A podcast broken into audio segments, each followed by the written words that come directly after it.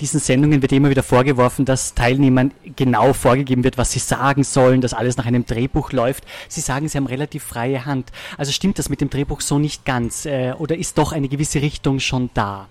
Na, ein paar Überlegungen im Vorfeld machen wir uns natürlich schon. Ja? Also ähm, wie sieht es bei den Bauern aus? Was hat der zu bieten? Was kann man da für Aufnahmen machen? Ich meine, wir haben natürlich auch nicht endlos Zeit, sondern gerade wenn wir die Vorstellungsfolgen aufzeichnen, eigentlich für jeden Bauern einen Tag und das ist eigentlich sehr knapp bemessen. Das heißt, da muss man schon wissen, was man drehen möchte. Aber ich meine, wir arbeiten ja nicht mit Schauspielern, wir arbeiten mit echten Bauern. Ja? Also denen kannst du keinen Text vorschreiben. Erstens mal würden die das wahrscheinlich äh, nicht machen und nehme ich mal an, auch nicht so überzeugend rüberbringen. Ja, und ich meine, die Sendung lebt ja auch von der Authentizität und von der Herzlichkeit und von dem Spontanen, was sich da ergibt. Und das ist auch eigentlich für mich das Interessante. Sie haben vor vielen Jahren ein Jugendmagazin für den ORF moderiert, das hat X-Large geheißen.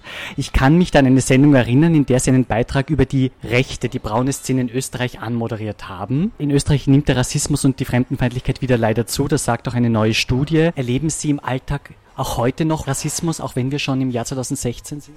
Also ich persönlich eigentlich nicht, muss ich sagen, aber ich habe da wahrscheinlich auch eine Sonderstellung äh, mittlerweile, weil entweder die Leute mögen mich oder mögen mich nicht.